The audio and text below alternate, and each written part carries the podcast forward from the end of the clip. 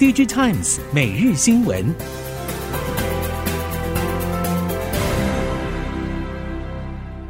听众朋友您好，欢迎收听 DigiTimes 每日新闻，我是袁长杰，现在为您提供今天科技产业的新闻重点。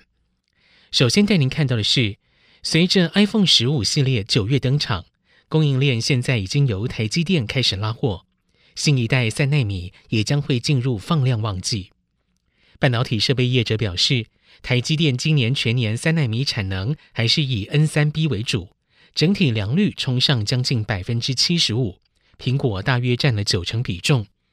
但是由于三纳米和四纳米差异不大，价格却上涨不少，加上了半导体需求预估到二零二四年才会回温。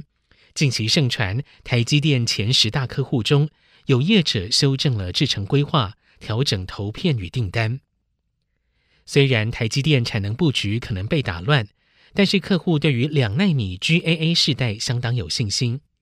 根据了解，已经采用四三纳米的客户几乎都有两纳米投片规划。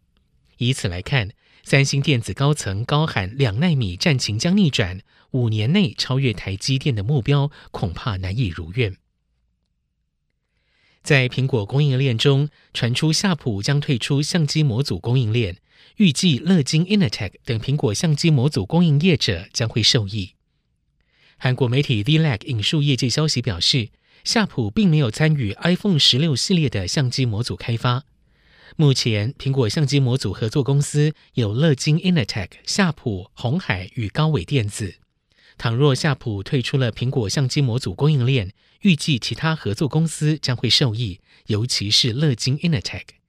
根据了解。现阶段，不论是苹果 iPad、iPhone 的 3D TOF 模组，或者是今年首次用于 iPhone 15 Pro Max 的折叠变焦模组，乐金 Innotech 都拥有压倒性的供应占比。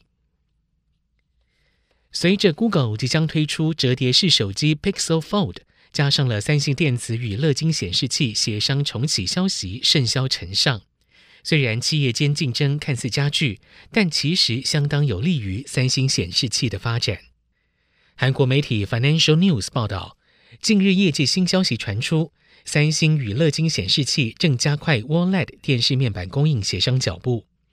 部分观点忧心，三星与乐金显示器如果顺利合作，可能会挤压到三星显示器供应 QD OLED 面板的数量。但业界人士表示，三星进军 OLED 电视市场，也将会拓宽全球市场版图。如此一来，对三星显示器来说，也可以消除先前增设产线投资的不确定性，因此长期来看属于利多消息。全球电视排名出现了大洗牌，在海信与 TCL 出货节节高升之下，中国电视业者整体市占跟着攀升。预计今年第二季，以三星、乐金与 Sony 为首的中国以外前八大电视品牌阵营市占，将首度被中国前七大电视品牌超越，双方呈现死亡交叉。进入二零二三年，全球消费购买力道还是受到抑制，全球电视市场需求疲软。根据群智咨询统计。第一季全球平面电视出货规模达四千八百六十二万台，年减百分之五点五，连续七个季度下滑。整体而言，中国以外电视品牌业者虽然在出货上面临挑战，但是在中高阶产品方面还是维持领先的竞争优势。中国电视品牌业者虽然以量取胜，持续拓展全球市占率，但是在中高阶市场方面，竞争力依然偏弱。OPPO 旗下的 IC 设计公司折库宣布终止营运之后，庞大的人才库马上成为中系 IC 设计业界全力招揽的对象。熟悉中国 IC 设计业界人士表示，过去这个礼拜，上海各家半导体企业的 HR 与猎人头公司都马不停蹄进行布局，除了在折库办公大楼守株待兔，也有公司直接开启通讯软体群组招揽折库的员工。根据在地猎人头公司的普遍观察，由于现在整个半导体市况不佳，中国整体的经济状况也还没有看到复苏，所以业界的揽才行动变得更为谨慎，普遍只针对具备极战力而且工作经验比较丰富的中高阶管理人才。其他经验较浅的基层人力，恐怕只能往更小的团队来寻求发展。中国 CPU 国产化之路走得艰辛，但是在政府大力扶持之下，还是取得中国电信商及银行等业者的市场占比。根据 IDC 发布的《二零二二年中国伺服器市场报告》，去年中国伺服器市场规模为两百七十三点四亿美元，年增百分之九点一。中国伺服器市场规模在全球占比将近四分之一。中国目前有六大 CPU 业者，包括华为、鲲鹏、飞腾、深威、海光、兆芯、龙芯，主力客户为中国三大电信商以及国有企业、银行。因为中国 CPU 业者在架构上依旧受制于国际厂商，即使有中国政府及相关企业的支持，还是没有业者能够做到高度自主化以及商用市场接受程度高这两个指标。国产化道路依然是曲折漫长。NAND Flash 终端应用需求低迷，上游原厂被迫减产止血，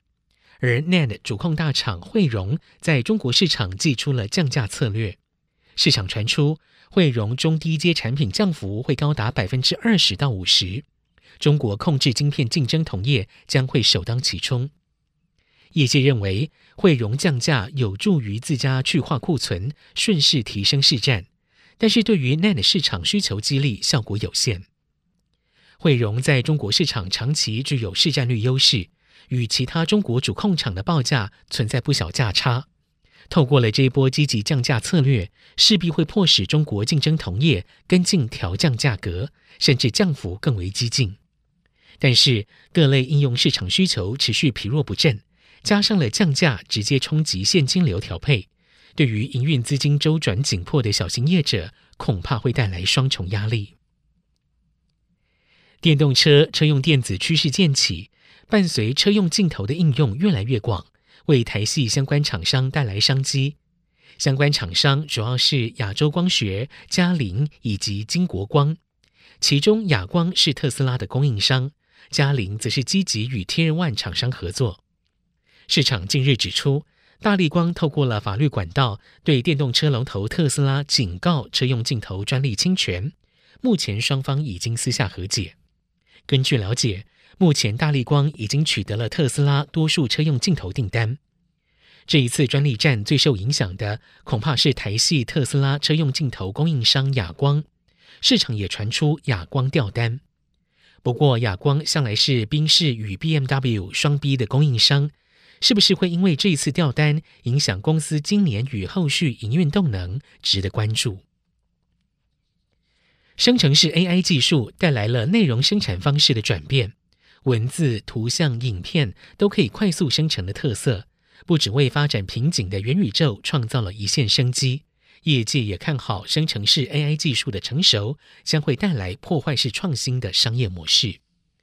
Garner 预估，生成式 AI 将在两到五年内进入成熟期，